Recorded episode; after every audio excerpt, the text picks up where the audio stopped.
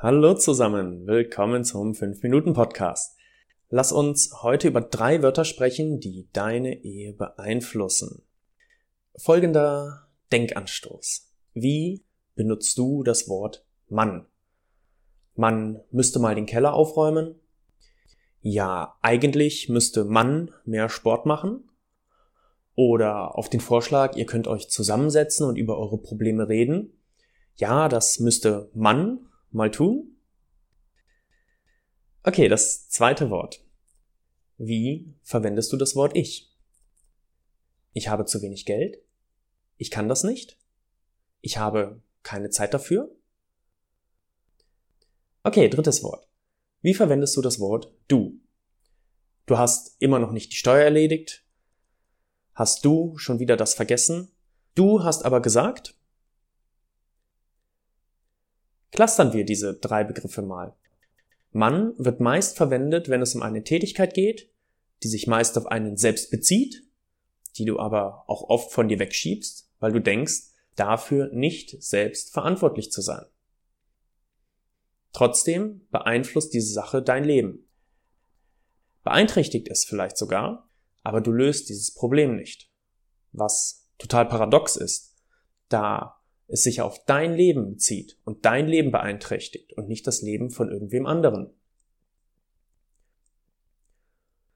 Oft bezieht man sich auch auf eine Aufgabe, die beide Ehepartner betrifft, du aber der Ansicht bist, der andere sollte mindestens genauso großen Anteil an der Lösung des Problems haben oder vielleicht sogar noch mehr. Ich wird oft im negativen Kontext verwendet.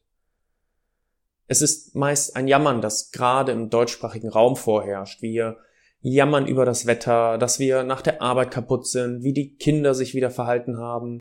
Ich könnte diese Liste ewig fortsetzen. Jeden Tag begegne ich Menschen, die jammern, ob morgens beim Bäcker oder im Café oder auf der Arbeit. Sie tun dies meist noch nicht mal bewusst. Es ist einfach eine Gewohnheit. Leider führt Jammern und dies geschieht, wie gesagt, sehr häufig in der Ich-Form nicht zu einer Verbesserung deiner Ehe. Im Gegenteil. Es heißt zwar wie in guten als auch in schlechten Zeiten, doch bedeutet dies nicht, dass dein Ehepartner jedes kleinste schlechte Detail deines Tagesablaufs kennen muss. Ihr fühlt euch nach so einem Gespräch nicht besser. Vielleicht bekommst du etwas Aufmerksamkeit. Aber wäre es nicht viel schöner, diese Aufmerksamkeit zu bekommen, weil du geliebt bist und nicht, weil es dir schlecht geht? Meist ist dieses Jammern eine Gewohnheit. Wenn du anfängst, auf deine Worte zu achten, wird es dir vielleicht auffallen. Wenn du es im nächsten Schritt realisierst, kann es sein, dass du es schon automatisch abstellst und wie durch Zufall ändert sich plötzlich deine Selbstwahrnehmung. Du triffst dann die Entscheidung, ein Mensch zu sein, der nicht fortwährend jammert. Und du? Du wird oft im Streit verwendet. Es wird verwendet, um Vorwürfe auszudrücken, um für die aktuell vorherrschende Situation eine Erklärung zu finden. Weil unser Verstand bisher nicht in der Lage ist zu verstehen, warum sich die Liebe oder die Ehe auf diese Art und Weise entwickelt hat. Wir sagen im Streit Dinge zu unserem Ehepartner, die mit du beginnen, denen etwas Schwerwiegendes folgt und die uns meist im Nachhinein unfassbar leid tun. Drei einfache Wörter, die in ihrer Verwendung so eine große Wirkung auf uns haben, auf unsere Beziehung und unser Umfeld.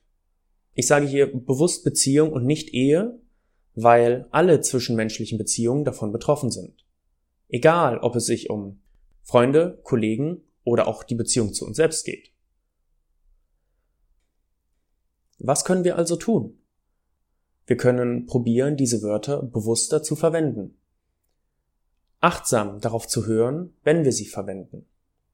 Mann durch ich ersetzen. Das bedeutet aus, Mann müsste den Keller ausräumen, wird ich müsste den Keller aufräumen. Dadurch überträgt sich die Verantwortung für etwas, was dein Leben beeinflusst, auf dich selbst. Wie können wir ich anders verwenden? Wir können es positiv und zielorientiert einsetzen. Ich habe heute einen tollen Tag gehabt. Ich mache heute meinem Ehepartner eine Freude. Ich spüre das Leben und die Begeisterung und Dankbarkeit für all das Schöne, was es in meinem Leben gibt. Im Gebrauch des Du vorweg achte darauf, ob ein Vorwurf mitschwimmt. Wenn dem so ist, wird die Verwendung des Wortes Du immer noch die Situation verschärfen, euren Streit anstacheln und auf keinen Fall zu einer Lösung beitragen. Wenn du mehr darüber wissen möchtest, wie du Konflikte und Meinungsverschiedenheiten mit deinem Ehepartner lösen kannst, ich arbeite momentan an meinem Programm dazu. Hier nehmen wir das nochmal ganz konkret Schritt für Schritt unter die Lupe. Du wirst lernen, wie du Konflikte vermeidest, sie im Keim klären kannst und ersticken kannst und diese gefährliche Eskalation, in der ihr euch gegenseitig hochschaukelt, nie wieder geschehen lässt. Du wirst ein viel tieferes Verständnis für deinen Ehepartner entwickeln und er oder sie ebenso für dich. Ihr werdet nach einiger Zeit darüber lachen, wegen welcher Dinge ihr früher gestritten habt, und eure Ehe wird eine ganz andere Art von Verständnis und Glückseligkeit erfahren. Wenn du es kaum erwarten kannst, bleib einfach beim Kanal dabei, schaue auch auf meiner Seite vorbei, da kannst du dich ebenso für mein Newsletter eintragen, damit du keine Folge verpasst. Ansonsten freue ich mich, dass du eingeschalten hast, gib mir gerne auch einen Daumen hoch oder abonniere den Kanal und eine schöne Woche. Bis dahin, dein Simon.